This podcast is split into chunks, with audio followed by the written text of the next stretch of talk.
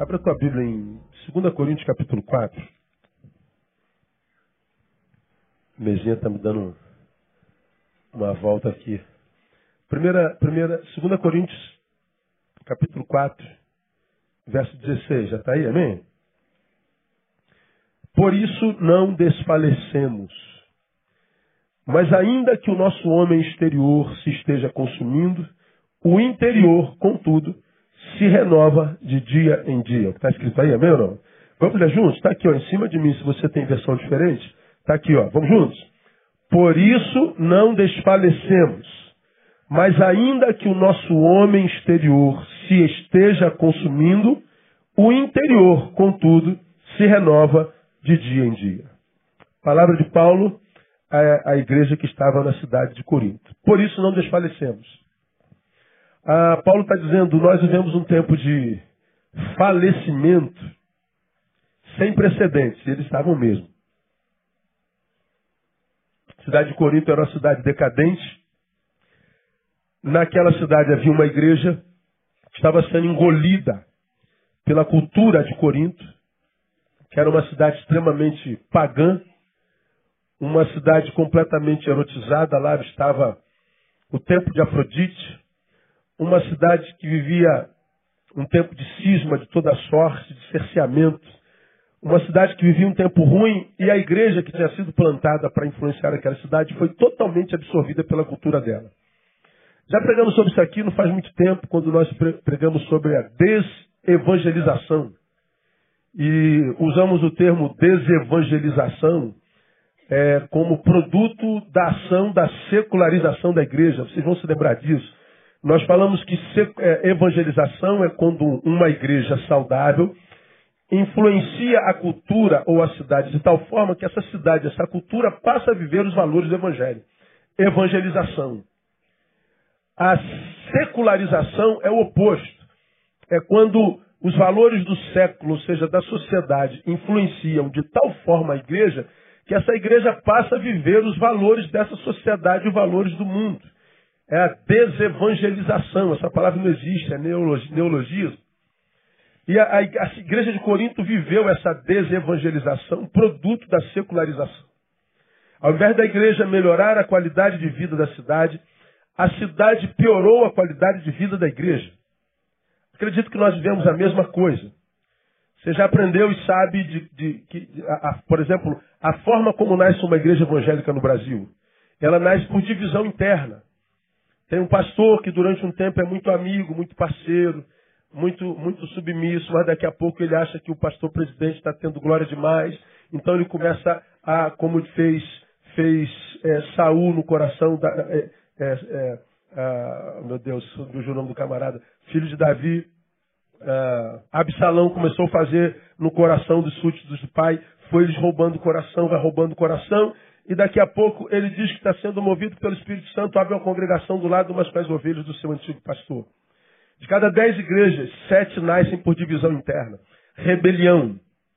O prédio é divino, mas o alicerce é diabólico. Por isso essa igreja cresce em número, mas não influencia a cidade. Pelo contrário, a cidade a influencia. Doze homens tiveram um impacto maior na sociedade, alvoroçaram o mundo, do que 43 milhões de evangélicos no Brasil. Se junta 12 no início com os 43 milhões hoje, os 12 ganham de 7 a 1. Mole. Seria uma, uma, uma avalanche de gols. Por causa da qualidade de vida que a igreja vive hoje. Uma igreja desevangelizada. Ah, e Paulo, Paulo, nesse texto, escrevendo aquela igreja, diz: Por isso não desfalecemos. Por causa do que, que ele usa esse termo? Por causa da falência de tudo pelo que passava aquela igreja e pelo que passava aquela sociedade. Nós vivemos um tempo de falência. Preguei há bem pouco tempo atrás sobre isso. Nós temos falência de, de, de, identidade, falência de ética, falência de moral, falência de verdade, falência de confiança, falência de, falência de tudo. Nós vivemos um tempo muito difícil e agora faliu a cidade do Rio de Janeiro. Há 40 dias das Olimpíadas. Viramos piada mundial. Vocês não têm noção do que se passa nas mídias do exterior a nosso respeito. Eu tinha planejado passar um videozinho, mas o videozinho é tão pesado e é tão vergonhoso para nós cariocas. Está passando na Holanda, está passando na Europa, Né? Um deles diz, vá ao rio e morra.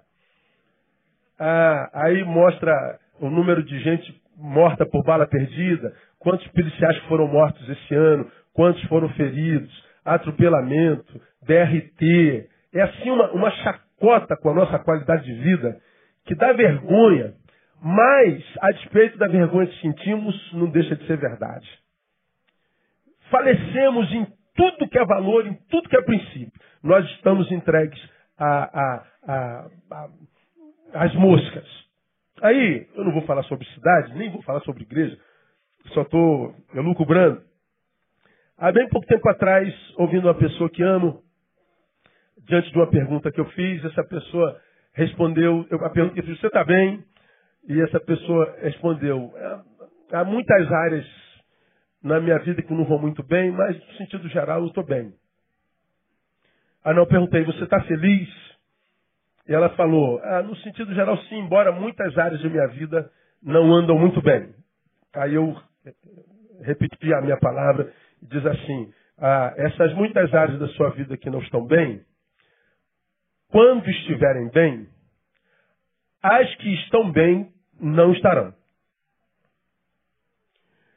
Ah, algumas áreas da minha vida não estão bem. Significa dizer, outras estão.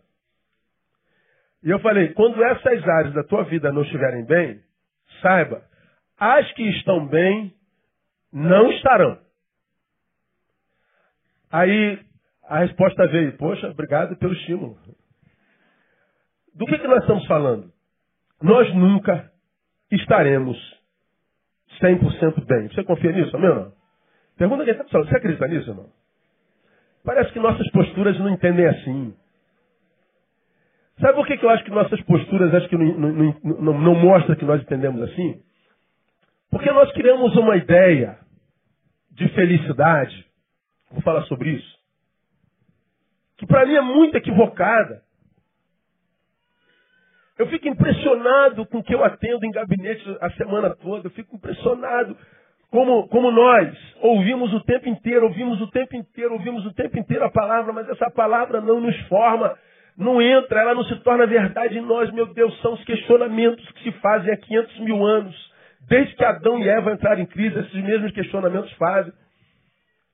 Ah, uma, uma, uma, uns questionamentos sobre a vida que questionam Deus, a bondade de Deus, a ação de Deus, que às vezes eu ouço e falo assim, gente, eu não estou acreditando que eu estou ouvindo isso mais uma vez. Que pessoas com 30, 40, 50, 60 anos não entenderam ainda o que é a vida.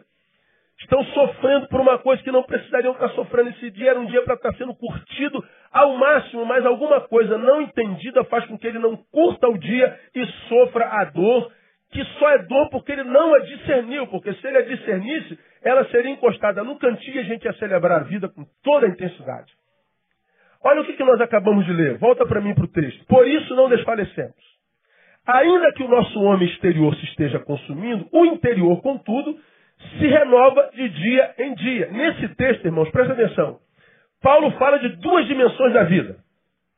Ele fala da vida espiritual e da vida material. O nosso homem exterior, material, é isso aqui que você vê. Ele está dizendo, isso é, se consome. Isso está sendo consumido. Mas ele fala do, do, da, da outra dimensão da vida, que é a espiritual. A material se consome, mas a espiritual está se renovando. Está sendo reerguida cada manhã. Ele fala da vida, da, da, da, vida física, que é essa objetiva, e ele fala da metafísica, que é essa que acontece dentro, que é a sensitiva, que é a perceptiva, que é do mundo subjetivo. Então ele fala de duas dimensões da existência. E fala sobre tudo do que? Do antagonismo da qualidade vivenciada em ambas. Numa, consumição. Na outra, renovação. Enquanto uma está morrendo, a outra cada manhã está renascendo. Enquanto uma está se deteriorando, a outra está se reedificando. Ele está falando, olha, você está vivendo dialética plena, total e restrita. Então, é, essa, essa, essa, essa revelação de Paulo, eu acho que para esse tempo maldito que a gente chama de, de pós-modernidade, é, é, é uma revelação assim, por demais importante. Perceba. Olha, olha como é que é simples. O homem que há dentro desse 1,86m, diz a palavra, está se renovando, ele está amadurecendo, ele está sendo ampliado em saberes, a sua mente está se ampliando pelo conhecimento, pelas boas relações, porque está mergulhando no Evangelho. O homem que é em mim está crescendo, ele está em processo de ascendência. Ao mesmo tempo, esse homem que você vê, o objetivo, está morrendo. Ele está murchando. Ele está envelhecendo. Ele está se curvando pelas rugas e as marcas da existência. Ele está cada vez que a gente acorda com mais dificuldade de caminhar. Cada vez que a gente acorda tem mais dor aqui, dor ali, cansaço aqui, não sei o que ali. Olha, de um lado tem um expandindo, o outro está murchando. Então veja, a expansão da, dentro da, da murcheza do corpo. Existe essa palavra, murcheza? Dá para entender, não dá? Dá. Então veja, ao ponto que eu amplio dentro, meu espaço diminui. Então pensa comigo. Se eu estou ampliando num espaço que diminui, o que, que eu sofro? Pressão. Eu tô cre... se, se, o interior não crescesse, morresse junto, estava tudo certo. Mas não, o texto está dizendo que eu estou crescendo dentro. Mas o meu espaço, dentro do qual eu existo, ele vai se comprimindo. Então crescer é gerar angústia por falta de espaços. Então ele está dizendo assim, ó, é, é, essa angústia que você vive, se for produto de crescimento, é gerador mesmo. Se você cresce pelo poder do Evangelho, pela compreensão do que é Deus na vida e do projeto de Deus na vida, se a sua mente amplia pelo conhecimento, se a tua mente amplia pelo discernimento da palavra e pela obra do Deus Espírito Santo, crescer é crescer para viver angústia. Está claro nesse texto. Temos aqui um templo que cabe 1.484 pessoas. Legal se tem 1.484 pessoas, todo mundo bem, bem, bem, bem eh, acomodado. Agora, se a gente vai botando gente, daqui a pouco tem duas mil, a gente vai ficando comprimido. É o mesmo lugar, mas nós estamos crescendo, mas o espaço não. Então, quanto mais gente, quanto mais crescimento, mais desconforto. Quanto mais crescimento, mais, mais odores. Quanto mais crescimentos, mais atritos. Quanto mais crescimentos, mais incômodos. Chega uma hora que a gente escolhe. Ou a gente continua crescendo ou para de crescer. Quando isso é existencial, nós não temos, como temos na geografia física, a possibilidade de ampliar espaços. Eu existo dentro disso aqui. E não adianta engordar, que não ampliou espaço, não. É a mesma coisa. Você só botou mais gordura no espaço, piorou. Então não tem jeito. Então, se, se Paulo fala dessa dimensão e do antagonismo da qualidade de vida vivenciada em ambas, ainda que vivenciadas conjuntamente, à medida que eu amplio, eu murcho, é conjunto. É no mesmo tempo, à medida, à medida que eu, eu me renovo no espírito, no homem interior, o meu homem exterior, ele vai se, se, se consumindo. Aí, aí vem, daqui dá para fazer um mês de, de sermão diário. Mas não dá. Daqui eu quero tirar três lições com os irmãos para que a gente, conhecendo, se liberte das dores que nós não precisamos carregar. Primeira lição que eu tiro aqui com os irmãos. Primeiro, precisamos redefinir o conceito que nós temos sobre felicidade.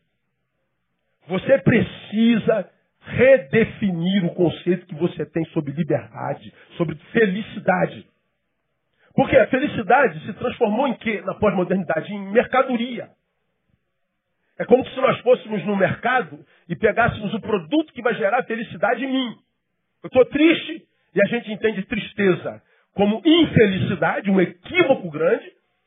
Aí a gente, infeliz, carcomido por essa tristeza, melhor, a gente começa a buscar coisas que vão nos fazer felizes. E a gente começa a procurar locais, pontos, onde a gente possa tirar o produto que vai gerar felicidade em mim. E a gente acredita que felicidade tem a ver com produto mesmo. Aí você vê um monte de gente oferecendo felicidade. Antes, felicidade, lá né, né há áureas décadas, a, a, felicidade era uma ideia filosófica. Era uma. Um, um, um, estava no campo das ideias. A gente busca a felicidade, nós a pensamos. nós a questionamos. É algo a ser alcançado. Mas não tinha a ver com coisa. Não era com coisa. Agora, hoje, nós temos, por exemplo, no mercado um milhão de livros de autoajuda dizendo como que você se torna feliz. Sete passos para a felicidade. Doze maneiras de você alcançar a felicidade plena. Vinte e quatro maneiras de você vencer a angústia total. Tu vem para a igreja, para religiões, a mesma coisa. Qual é a máxima da, da, dos evangélicos do Brasil? Você já me ouviu falar? Pare de sofrer. Quem é que não quer parar de sofrer, pelo amor de Deus? Aí, se você está sofrendo, imagina que sofrimento é infelicidade, você corre para a igreja no sentido de se tornar feliz. Ou seja, na igreja eu vou me tornar feliz. Mais um produto que estão te oferecendo para você ser feliz. E você acredita que infelicidade é, é, é, tem a ver com dor, que felicidade com a ausência dela, que infelicidade tem a ver com tristeza e felicidade tem a ver com alegria. E às vezes nós estamos completamente enganados. Tu pega Freud, ele escreveu O Mal-Estar da Civilização. Ele disse assim, ó, escrevi. Felicidade é aquilo que, em seu sentido mais estrito, aquilo que, em seu sentido mais estrito, é chamado de felicidade, surge antes da súbita satisfação de necessidades represadas em seu alto grau. Ele está dizendo, felicidade surge antes da súbita satisfação de necessidades represadas. Então ele está dizendo assim, ó, felicidade não tem a ver com satisfação de necessidade. Ela antecede a isso. Portanto, ele está dizendo que a minha felicidade ou infelicidade não tem a ver com aquela coisa que eu tenho ou deixo de ter. Antecede a. Eu estou com sede. Então, felicidade para o sedento é beber água. Ele está dizendo não. Felicidade antecede ao suprimento dessa necessidade. Ela, ela, é, ela é anterior a isso. Não está na coisa. Ele está dizendo como o seguinte: você pode ser feliz com sede. Ele diz que a nossa, nossa psique, o que a gente chama de alma, vive essa realidade da felicidade ou da infelicidade antes do suprimento da coisa. Então, quando uma igreja oferece um produto que te faz feliz, quando, quando a, a, a, você estabelece a tua felicidade, que é solteiro, ao, ao namorado. Quando você que é gordo, estabelece o lugar da tua felicidade na magreza, quando você perder 30 quilos. Você que acredita que vai ser feliz quando passar a ganhar 10 mil, porque ganha salário mínimo. Quando você estabelece um lugar, uma coisa para a tua felicidade, ah, o que Freud está dizendo é o seguinte, você pode se preparar para a frustração. Porque se você é infeliz gordo, vai ser infeliz magro. Se você é infeliz sozinho, vai ser infeliz no casamento. Se você é infeliz na macumba, vai ser infeliz na Igreja Batista Betânia. Se você é infeliz com esse cabelo duro, vai ser infeliz com esse cabelo liso. E vai ser infeliz careca também.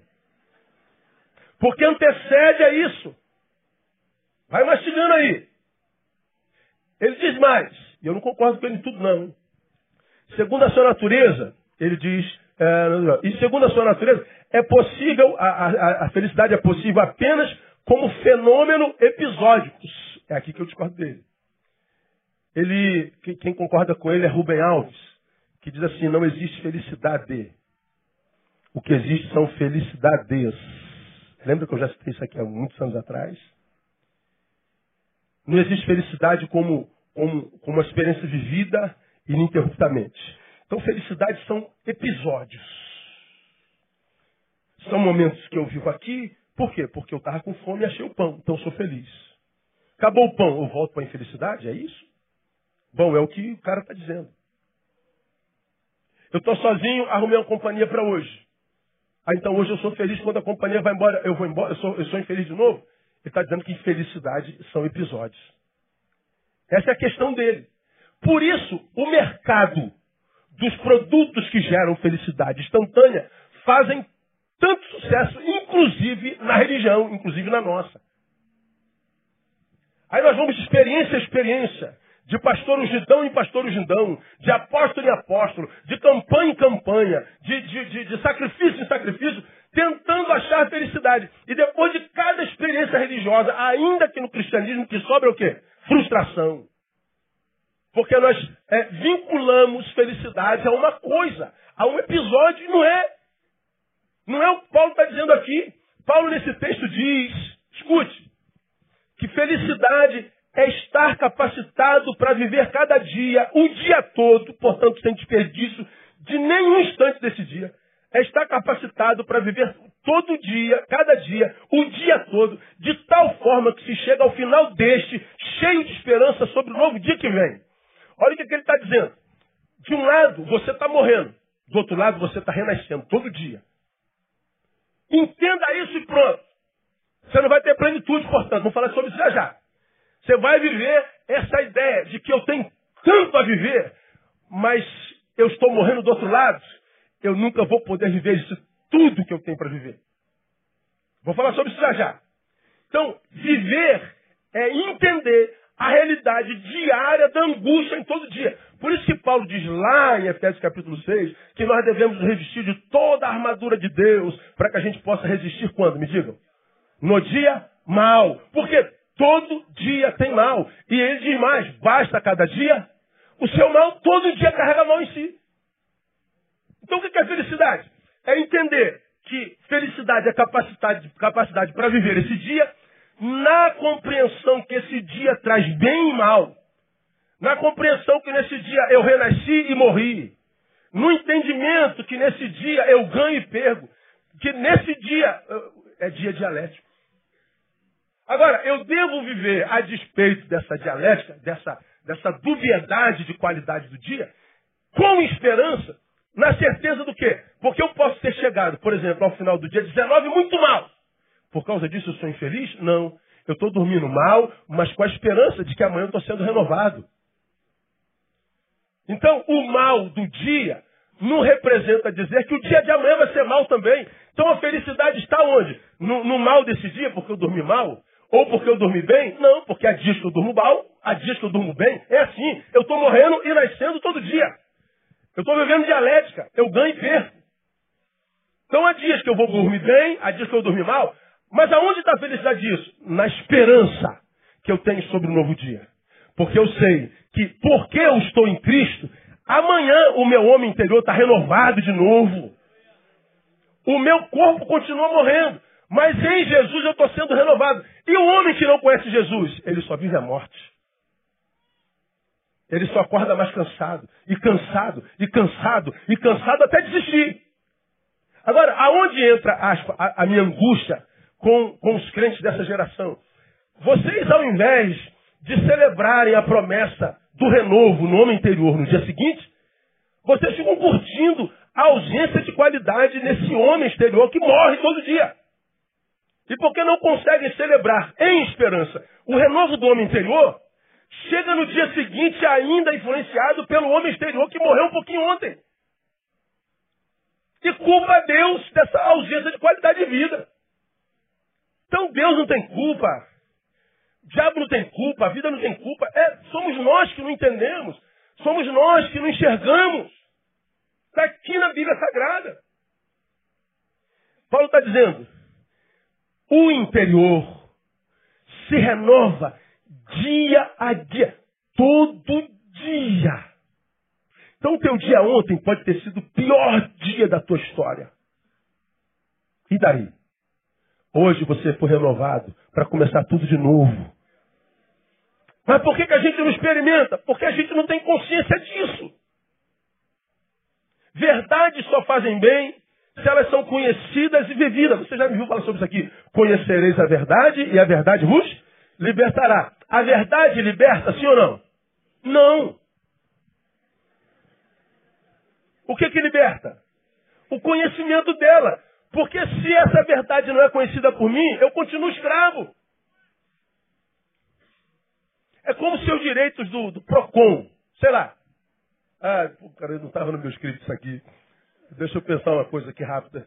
Ah, ah, tu comprou um iPad e, sei lá, o iPad chegou em casa e não funcionou.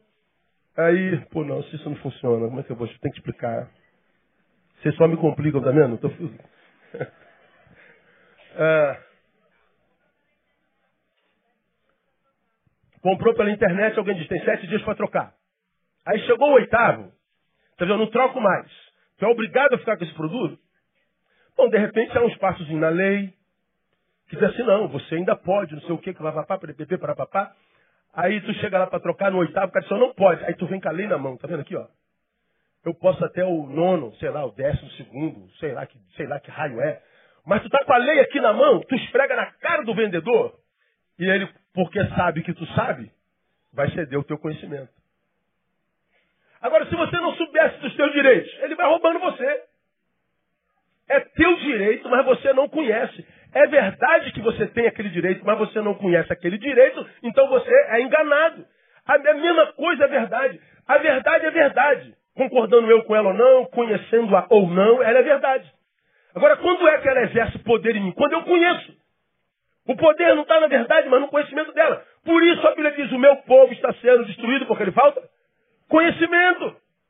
É verdade? É, mas você conhece não, então você vai ser destruído. Então, quando eu vejo crentes sofrendo as mesmas angústias de gente que nem acredita em Jesus de Nazaré, eu falo, meu Deus, não é possível, Deus. Deus, eu não quero essa, essa espiritualidade dos, dos, dos, do reteté, do fogo, do fogo, do óleo, do epiderme, epiderme, arrepia, pula, dança, glória a Deus, diabo para todo lado. Deus, eu quero sabedoria. Eu quero entender a minha vida, eu quero viver o evangelho todo dia. Para que eu não seja o diabo de mim mesmo, vivendo auto-engano, portanto, auto-sabotagem. É no interior que acontece todo dia. Esse aqui não, esse aqui está morrendo, cara. Toda manhã que você acorda, você está mais próximo da morte do que ontem. Então hoje, você está mais morto que ontem. E o que é bom, amanhã está pior. Agora e daí, se nós somos de Jesus de Nazaré que diz assim, não tem problema não. O teu homem interior está renovando todo dia. Vive no sentido inverso. Aplauda ele bem forte aí. Aleluia. Ah, cara. Quando, quando esse homem exterior meu, eu acordo e diz assim, aí hoje tu não vai sair não, tá ruim para tu.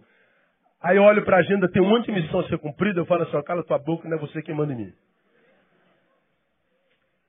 Mas tu não está com vontade. Vou sem vontade. Porque eu sei que a ausência de vontade, de, de força, de querência, é só nesse corpo que está morrendo mesmo. Hoje eu estou mais morto que ontem. Desde que a gente nasce, a gente está morrendo. Agora, quando a gente, aquele novo homem nasceu, quando nós encontramos com Cristo, cada dia que a gente acorda, ele está renascendo.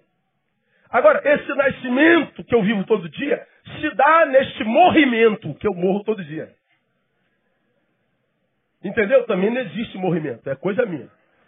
Tem que explicar, porque tudo na net hoje vira piada, esses mimimis de. de...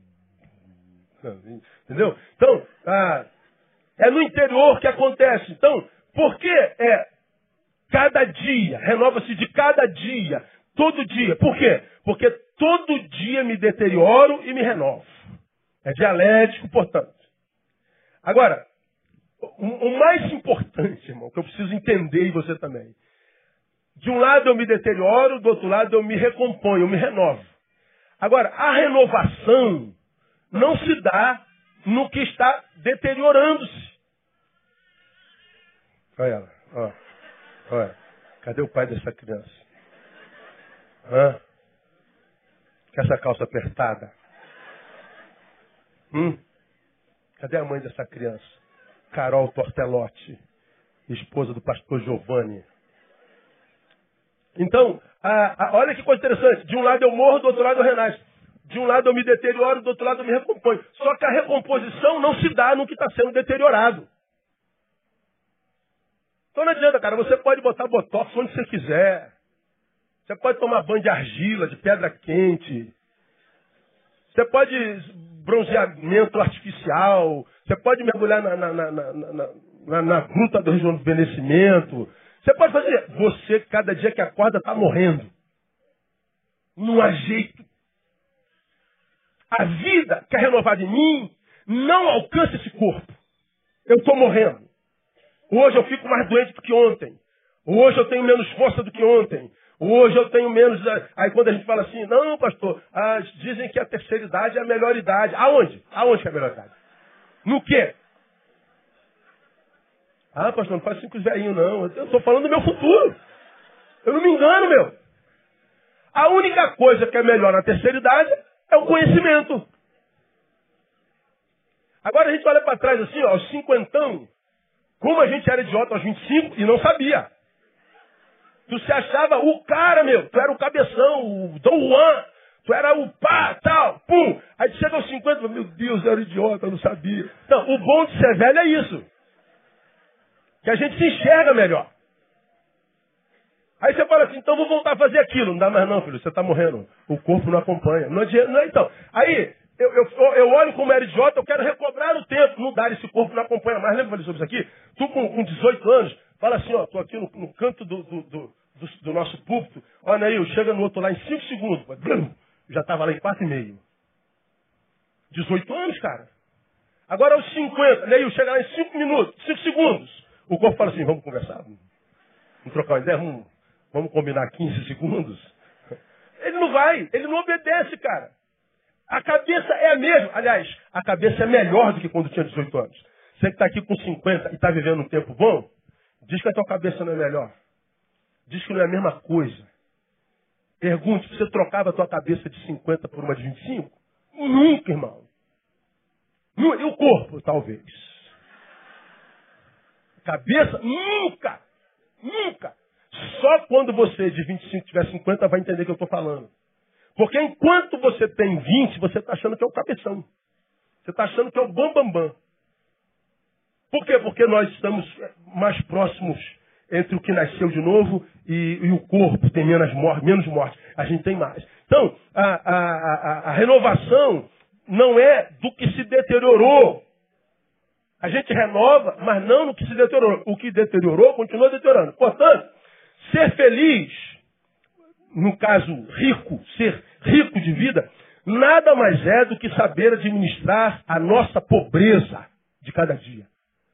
O que é ser feliz, pastor? O que é ser rico de vida? É entender que eu estou empobrecendo toda manhã, porque o meu corpo está morrendo. Então o rico é quem sabe administrar a pobreza da deteriorização pela qual passa toda manhã. Agora, a gente encontra um monte de gente ferrada. Oh, por que Deus? Que eu, eu não consigo mais. Tem que viver a base de remédio. Oh Deus, eu não consigo mais subir uma escada. É porque você está velho, cara. É assim mesmo. Então, em vez de, de, de, de, aceitar a deteriorização de cada dia, em vez de aceitar o empobrecimento de cada dia, para aceitando aprender a administrar e aproveitar o que ainda está de pé, não, as pessoas param e ficam reclamando porque não tem mais o que tinham. Não entendo. Então vou repetir o que é felicidade em Paulo. É estar capacitado para viver cada dia, o dia todo, de tal forma que se chega ao final deste, cheio de esperança sobre o novo dia que vem, porque eu estou sendo renovado. Louvado seja o nome do Senhor. Percebam que essa renovação diária acontece no interior, cujo exterior se corrompe. Isso é, enquanto um está em ascendência, o outro, ao mesmo tempo, está em decadência. Então daqui vem dois saberes, portanto. Primeiro, a felicidade não é estar pleno.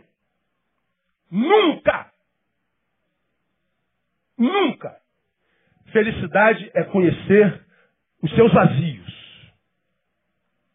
Ah, pastor, tem algumas áreas na minha vida que não vão bem. Nunca todas as áreas da sua vida estarão bem. Nunca você estará pleno.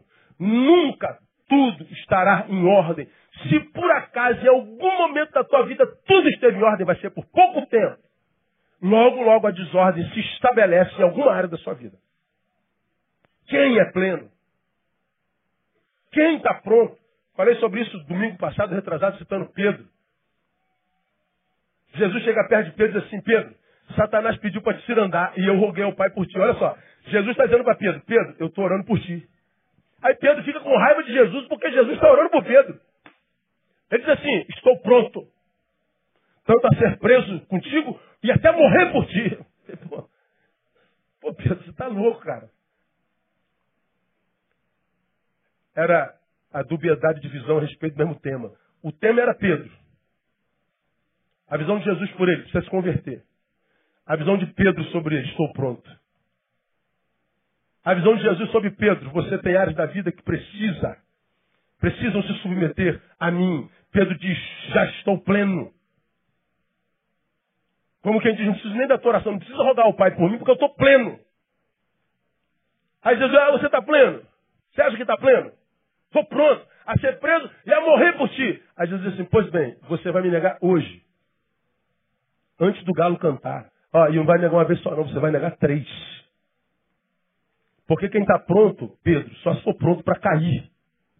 Quem está pleno, Pedro, só está pleno porque está com a visão equivocada. Não enxerga direito, não se enxerga direito.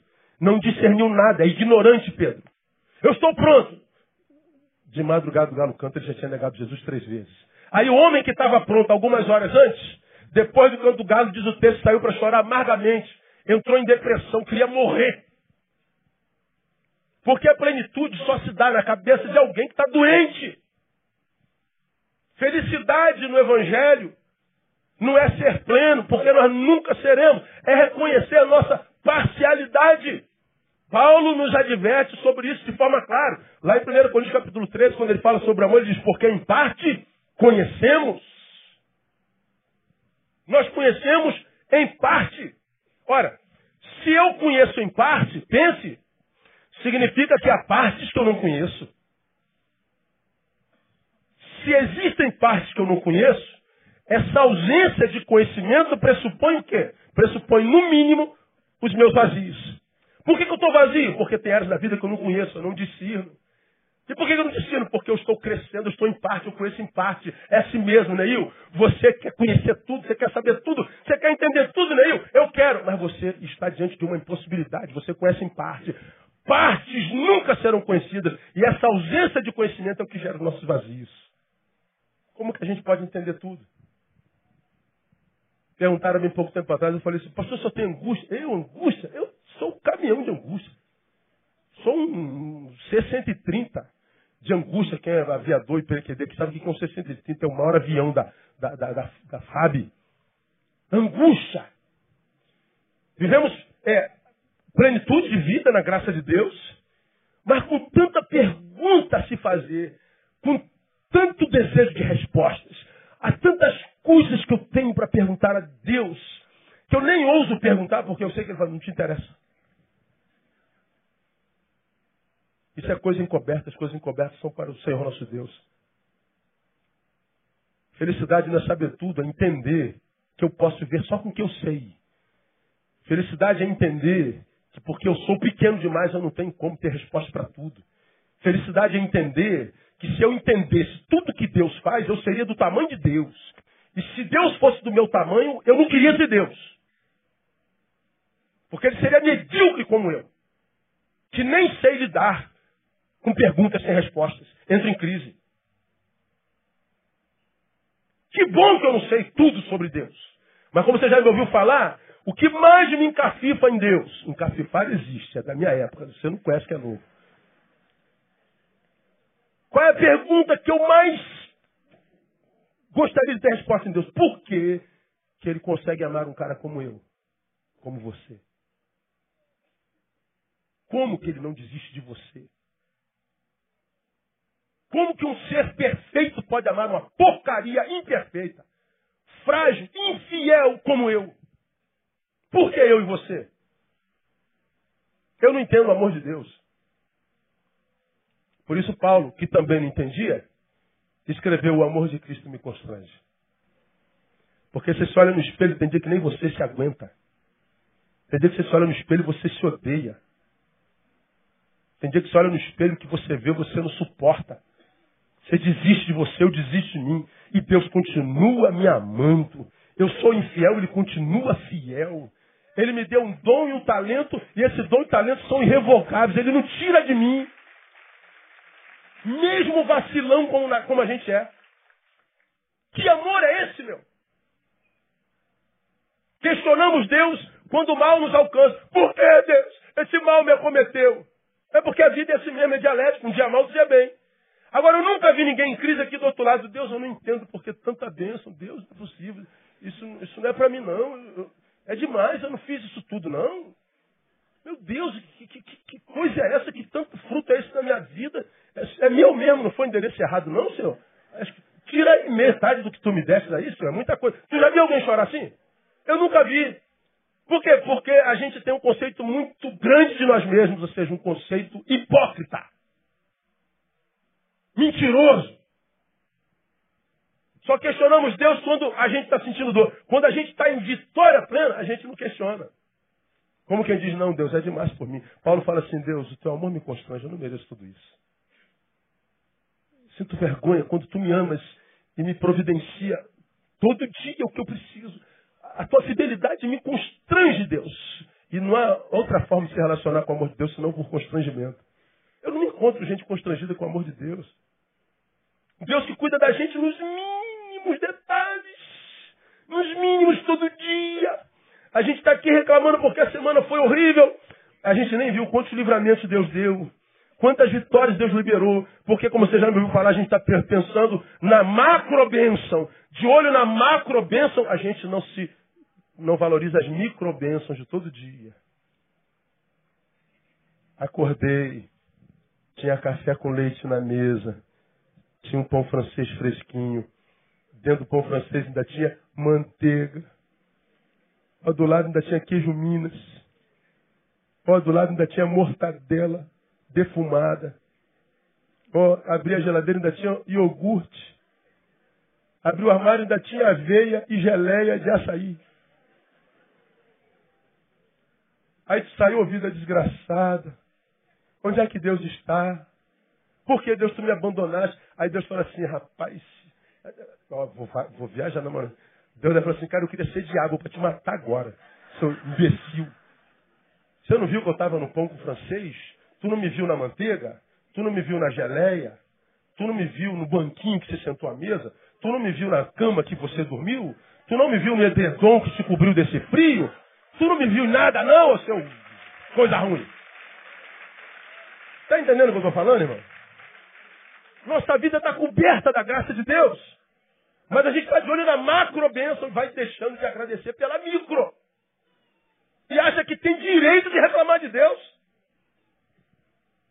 Felicidade não é estar pleno nunca. Segundo, felicidade não é estar cheio. Felicidade é reconhecer nossos vazios. Ah, tem algumas áreas da minha vida que não estão boas. Nunca estarão todas as áreas boas. Agora, onde é que está a alegria nisso? Eu sei quais áreas não estão. Eu conheço exatamente onde está o meu vazio. Eu sei aonde eu não devo passar agora. Eu sei aonde eu não devo investir agora. Porque eu não estou bem nessa área. Obrigado a Deus, porque eu conheço essas áreas que estão vazias. Volta lá amanhã, pô. Começa amanhã, não deu hoje? Volta depois da manhã. Se eu sei as áreas onde estão os meus vazios, o meu investimento será batata. Eu não perco tempo na vida. Agora, por exemplo, na, na, no, um exemplo afetivo. Você saiu de um relacionamento que te ferrou. O cara te traiu, você está doente. A mulher te traiu, você está cheio de amargura, de ódio. Infeliz, triste. Aí aparece uma pessoa maravilhosa. Ao invés de você ir cozinhando esse negócio, conversando, mantendo já começa o relacionamento na hora. Aí você pegou, achou um homem novo, maravilhoso, uma mulher maravilhosa de Deus. Aí o que, que você faz? Reduz esse homem, essa mulher, a um remédio. Um remédio que vai curar a tua doença, porque você está doente. Você já me falou sobre isso aqui. Você é a dor de cabeça, o homem é a neusaldina. Bom, se esse homem é maravilhoso, essa mulher é maravilhosa, a pergunta que você deve fazer, eu estou bem para abençoar esse homem, essa mulher? Eu seria uma companhia nesse exato momento para dar a este maravilhoso homem, essa maravilhosa mulher, o que ele é, é, é, busca em mim? Não, não posso. Então, se eu entrar nessa relação, vai ser uma relação desequilibrada. Porque você entrou nessa relação desequilibrada, perdeu um homem maravilhoso, perdeu uma mulher maravilhosa. Porque não era para aquela hora, era um homem maravilhoso. Só que não era para aquela hora. Mas você não discerne seus vazios, sua carência, o lugar da sua doença. Aí você vai entrando em relacionamentos, em, em, em projetos que não eram para aquela hora. Esse é o infeliz. Agora, quem é o feliz? Cara, eu sei que não é o momento. Olha, eu sei quem você é, eu sei, eu sei que esse projeto é bom, mas não é para mim agora, eu me conheço. Eu não vou poder chegar junto nisso que nós estamos planejando. Então você não começa esse projeto. Tente se reconstruir aqui, porque você se conhece. Se você se conhece assim, você é feliz. O que se renova, ah, se conheço em parte, significa, portanto, repetindo, que a parte que não conheço, logo, essa ausência de conhecimento pressupõe, no mínimo, parte de meus vazios. Agora, uma observação. O que se renova é o interior. No interior.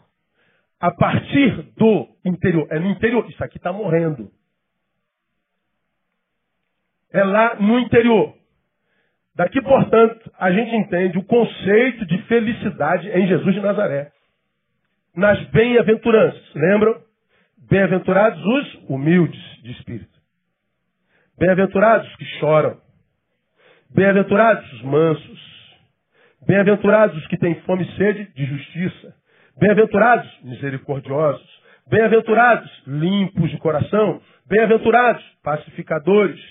Bem-aventurados perseguidos por causa da justiça. Bem-aventurados ah, sois vós quando vos injuriarem perseguirem, mentindo, disserem todo mal contra vós por minha causa. Veja, felicidade, portanto, é algo que acontece dentro, independente do que acontece fora. É uma disposição do espírito. Olha quem é bem-aventurado. Bem-aventurado é felicidade no, no grego. Ah, bem-aventurado é humilde dentro. Bem-aventurado os que choram, sensibilidade. Os que não se imperdeniram. Humilde é que não foi deformado pela grandeza da bênção ou pelas grandes realizações. Continua sendo quem é a despeito do que tem. Os que choram são os que não perderam sensibilidade, humanidade, não permitiram que as dores da vida empedrassem seu coração. Bem-aventurados os mansos, são aqueles que não se transformam na imagem e semelhança dos seus algozes. Fizeram-me mal, eu faço mal também. Me transformei no malvado. Ele continua manso, ele continua gentil. É o que tem fome e sede, mas de justiça. Lembrando de 1 Coríntios capítulo 13 que, que o amor não busca seus próprios interesses. Então a justiça, que não é para mim, é para todos. De modo que eu não estou bem se tiver alguém do meu lado que bem não esteja. Quem tem fome e de justiça está linkado na raça, no todo. Não é egoísta, individualista. Acontece dentro. Bem-aventurados os misericordiosos que se enxergam, porque quem se enxerga só pode olhar o outro com misericórdia. Limpos de coração. Ó, passa podridão, passa ódio, passa amargura, passa vontade de ira, passa vontade de vingança, passa pornografia, passa tudo que é desgraça no coração, mas está tudo de passagem. No final a gente limpa o coração e deixa o coração limpo. Bem-aventurados os pacificadores. Não é só quem busca a paz, é quem promove a paz. Feliz para Jesus não é quem alcançou a paz de Deus, é quem pega a paz de Deus alcançada e reproduz na sociedade. É o que é o pé de paz. Pé de manga da manga. O pé de paz produz paz. Se você é um pé de paz, produz paz. A maioria dos filhos de Deus querem paz para a vida. Mas não é um promotor da paz. Tudo dentro. Ah, perseguido por causa da justiça. Falam mal de você, inventam, é mentira. Não é verdade o que disseram a teu respeito. Então veja que é no interior. Felicidade, portanto, é o que acontece dentro. Independe do que acontece fora, é uma disposição de espírito. É essa disposição de espírito que nos dá a certeza toda provisão externa chegará. Por quê? O texto está dizendo, bem-aventurado é, por exemplo, os humildes. Por que, que eles são? Porque deles é o reino dos céus. Bem-aventurados os que choram, porque serão consolados. Bem-aventurados os que mansos, porque herdarão a terra. Então ele está dizendo, se o, homem que há dentro de você alcançou a felicidade, ele, o interior foi alcançado, fique tranquilo. Tudo que você precisa do lado de fora vai ser é, é, dado a ti como bênção do Senhor.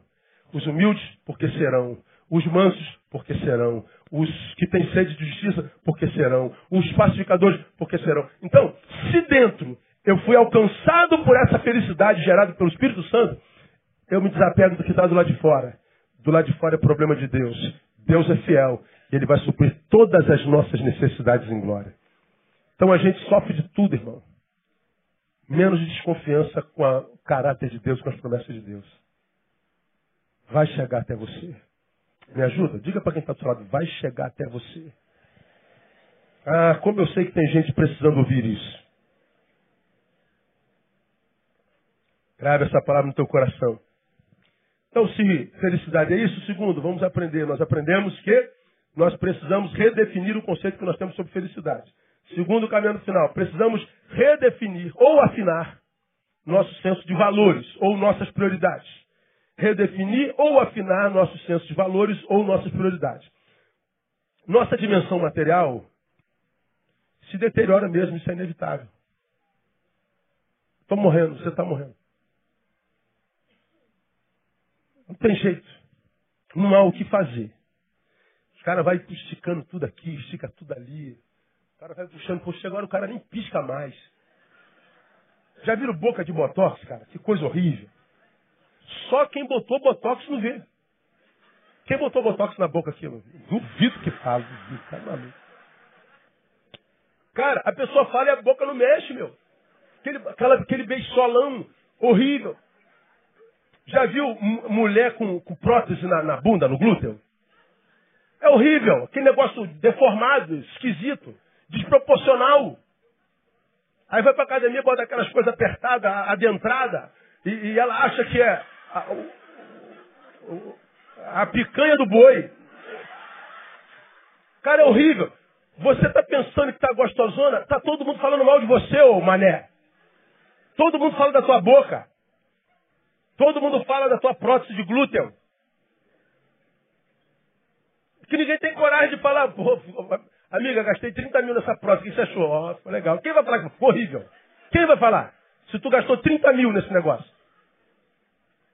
A gente vai investindo pesado nisso que se deteriora. Irmãos, eu preciso redefinir meu senso de valor.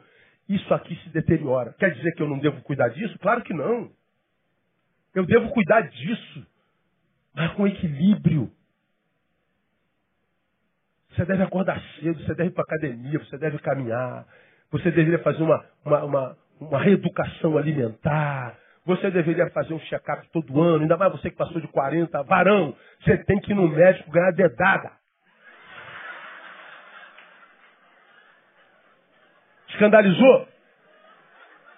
Ganha a si mesmo. Vai ficar vivo. Tem que tomar banho, tem que se limpar, tem que cuidar dos seus afetos, tem que fazer tudo isso. Você tem que cuidar desse corpo. Ele é um presente de Deus para nós. Mas, com equilíbrio, a prioridade deve ser dada à dimensão espiritual. Porque é ela que determinará a qualidade de vida em todas as idades desse corpo cronológico.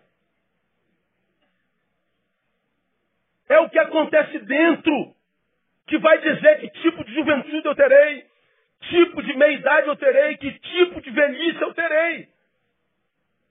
Porque senão você vai ver o que a gente vê o tempo inteiro. Tu pega um garoto de 18 anos, 15 anos, está querendo morrer. Se tu pega o velhinho de 90 anos, Está lá na gafieira, ó. Está lá na velha guarda da mangueira, ó. Celebrando a vida. Pega um garoto de 30 anos, eh, separou, foi demitido, quer morrer. Pega a menina de 28, está gorda, estou 10 quilos acima do meu peso, quero morrer. Pô, tu vê, tu vê o, a, a mulher lá com 50, cara. Cheia de vida. Começando um projeto novo mudando de emprego, não vou começar um projeto novo na minha vida. Mas você está com problema financeiro? Não, eu só quero novo. Eu vou arriscar, eu gosto do desafio. E está lá renascendo aos 50 anos de idade. Enquanto outros aos 15 se matando. Alguns idosos infernizando a vida dos filhos casados, da nora, do genro. Enquanto outros velhinhos sendo uma bênção na vida desses mesmos filhos. Por que, que a vida de uns é assim, a vida de outros é assada? Por causa do, do homem interior. É esse homem interior que vai dizer que tipo de infância você vai ter, que tipo de adolescência você vai ter, que tipo de juventude velhice você vai ter. Então não adianta a gente investir no, no, no, na casca, que é isso aqui, e não investir nesse homem interior. Cerceando a ele todo tipo de, de, prazer, de, de, de, lazer, de carinho, de afeto. E o que, que geralmente acaba com esse homem interior? Exatamente a religião. Uma religião que vive de doutrinas e falsos moralismos. Aquela relação com Deus de causa e efeito, eu me comporto, ele me abençoa. Se eu erro, ele joga um fogo na minha cabeça. Um Deus que parece mais diabo do que Deus. E a gente mais tem medo de Deus do que o ama. Você teme mais a Deus ou ama mais a Deus? O que você sente mais por Deus? Temor ou amor? Porque a maioria dos crentes que eu conheço tem mais medo de Deus do que sente amor por Ele. Anda com medo na rua, porque se pecar, vai vir um fogo sobre ele. Que Deus é esse que você construiu? Aí nós perdemos, por causa de religião, boas amizades. Você chegou naquele trabalho, aí teve, a, a, a, química rolou com aquele cara, com aquela menina, amigão, amigona tua. E você, pô, caramba, como é que faz bem? Gosta de estar com você. Aí daqui a pouco você descobre, depois de seis meses, que ela é espírita. O que, que você faz? Acaba com a amizade com ela. Porque você serve os demônios. Eu sirvo o Deus do céu e da verdade. Não posso me misturar contigo. Aí perdeu uma amizade maravilhosa. Aí vai se relacionar com os irmãos da igreja. Às vezes não vale nada os crentes. Serve o mesmo Deus, mas é um fofoqueiro, vagabundo. Fez uma amizade maravilhosa lá na faculdade. Um esse cara maneiro descobriu que o cara é homossexual. E está amarrado. Não posso me relacionar com essa questão de gênero. Aí vai se relacionar com os héteros. Aí canta a tua esposa. Gente é gente, gente. E gente precisa ser amada independente do que essa gente faz ou creia. O resto é resto. Vai se adequando no caminho. Se tiver que ser transformado, vai ser transformado no caminho. Agora, o que, é que a gente encontra nas igrejas, nos crentes? Solidão, solidão, solidão, solidão. Só se relacionou com crente, só se relacionou com igual. Quem se relaciona com igual para de crescer. Imagina, eh, doutora Cláudia, somos psicólogos clínicos. Só nos relacionamos com psicólogos clínicos. Não falamos com outros tipos de psicólogos. É nada, só clínicos. O que, que a gente vai aprender um com o outro? Nada. Tem que entrar um doido diferente. Que questiona a nossa verdade. Eu falei, rapaz, esse cara está falando, tem sentido. Aí deixa a gente em crise. Meu Deus, gente, olha aí, dá um desespero quando você descobre que a tua verdade não é verdade. Na crise você cresce. Agora, na, na, religião, a gente vai criando os guetos, os guetos, os guetos, os guetos, se relacionando com o igual. A nossa vida vai se empobrecendo, não tem cor, não tem sabor, não tem surpresa. Nós não somos surpreendidos. Nos relacionamos com iguais. Você está matando o homem interior. Não, não a, a, a questão de investir primeiro no espiritual vem lá de Jesus. Mas buscai primeiro o quê? O reino, as coisas do homem interior. Pensai nas coisas que são de cima. Buscai as coisas que são de cima, ou seja, do homem interior. Por quê? Porque as do exterior, cara, vai vir. Serão consolados, serão fartos, herdarão o reino. Vai acontecer se você tratar bem desse homem. Não é questão só de fé. Cuidar do homem interior não é só questão de fé, é questão de inteligência. É sobretudo questão de amor próprio. Por que, que eu invisto no homem interior? Porque eu me amo. Porque eu sou inteligente, não é só porque eu sou crente, só questão de fé. Investir no homem interior é cuidar de todos os outros homens que existem em mim. Agora tu imagina um homem sem Deus. O cara diz assim, eu sou ateu, sou agnóstico. Isso é discurso. Mas nele há carência semelhante à nossa. Tem buracos gigantescos, dois toiébiscos no peito do tamanho do mundo, do universo. Mas ele não tem nem mais coragem de admitir que aquela dimensão que gerou esse buraco enorme é a dimensão espiritual que não é suprida nele. Não dá mais, vendeu essa ideia de intelectual ateu, agora ele vai ter que carregar essa imagem, porque de repente ele é rejeitado entre os seus amigos iguais. Agora você, meu irmão, você nasceu de novo. Você diz, eu sou de Deus e tenho orgulho disso. Ainda que zombem da tua fé, zombem da tua religião, você diz, sou crente sim, sou de Deus e sou alguém que cuido do meu homem interior. Por quê? Porque esse homem interior regerá a qualidade de vida que você tem. O que pensam de você muda o quê? Dá nada, absolutamente nada. A opinião do outro não vale nada. Então daqui, faça a dimensão, a, a menção, termino aqui, a menção a, ao conceito bíblico do que seja um homem bom ou um homem cruel. Você se lembra disso? Estou falando que cuidar do homem interior, redefinir e afinar nosso senso de valores, isso aqui morre. Cuida, mas com equilíbrio. Prioridade é do homem espiritual. Cuidar do homem espiritual não é só questão de fé, é de inteligência e de amor próprio. É de bondade para consigo mesmo. Aí, só para lembrar você o conceito de bondade e crueldade na palavra. Vem de Provérbios capítulo 11, 17. Olha só o que está escrito, não precisa abrir. O homem bondoso faz bem à sua própria alma. Mas o cruel faz mal a si mesmo. Olha o conceito bíblico de crueldade e bondade no ser. O homem bom faz bem à sua própria alma, homem interior. O cruel faz mal a si mesmo. No conceito mundano, bom é quem faz bem para o outro. Mal, cruel é quem faz crueldade com outros. Mas na Bíblia, bom é quem faz bem a si. Mal é quem faz mal a si mesmo. Eu nunca vi uma geração tão perversa. Nunca vi tanta gente cruel junta por metro quadrado como eu vejo hoje. Pessoas que se fazem mal. Abrem mão de gente boa para se relacionar com gente que não presta. Abrem mão de lugares que são fontes de água viva para viver experiências novas sem o menor sentido. Gente que deveria cuidar de si dormindo, acha que a vida está só na madrugada, não dorme nunca. Gente que troca a palavra por experiências materiais que não passam de cronológicas. Gente que se auto-sabota o tempo inteiro. Gente que faz mal a si o tempo inteiro. É uma ausência de amor próprio tão grande. É uma crueldade tão grande. Que a vida então nos recompensa pela crueldade que a gente faz com a gente mesmo. Aí a gente encontra com um monte de gente cruel, porque faz mal a si mesmo, mas faz bem para um monte de gente. Aquela pessoa boazinha, todo mundo gosta, faz é, é, caridade, aquele camarada assim, sangue bom. Ah, uma pessoa tão boazinha, mas vive uma vida desgraçada. Porque a vida a está maltratando, porque crueldade para a vida não tem a ver com o que eu faço com o outro, tem a ver com o que eu faço comigo. Bondade para a vida não tem a ver com o que eu faço com a vida do outro, mas o que eu faço com a minha. Então eu posso ser bonzinho para todo mundo e a vida pode me castigar. Tão bonzinho, mas uma vida tão desgraçada.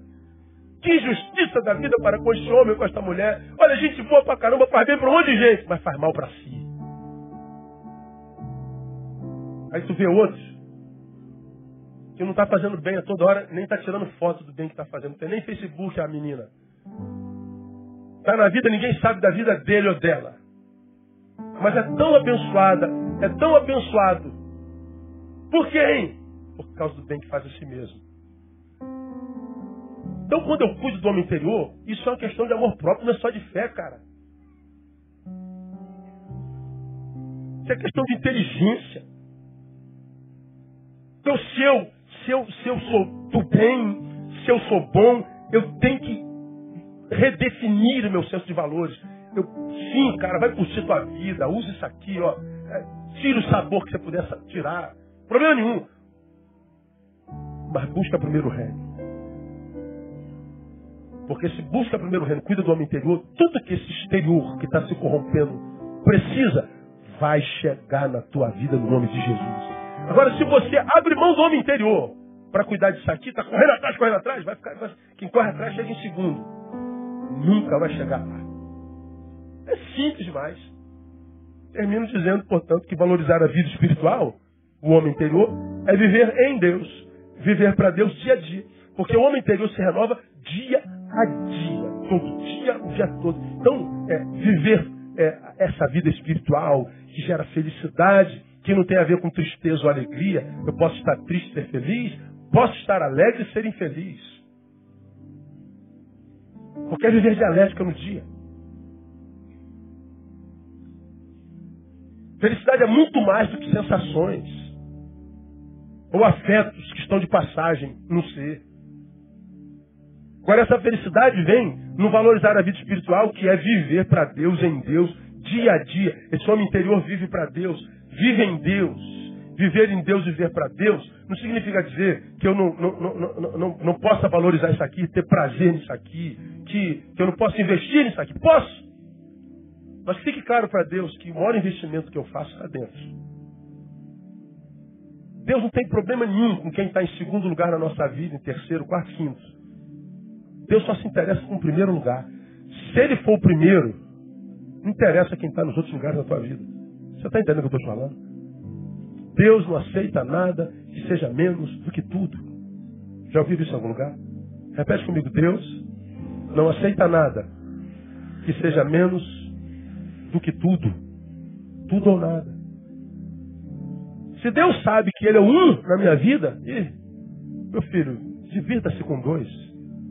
Divirta-se com três, com quatro, com cinco, com vinte.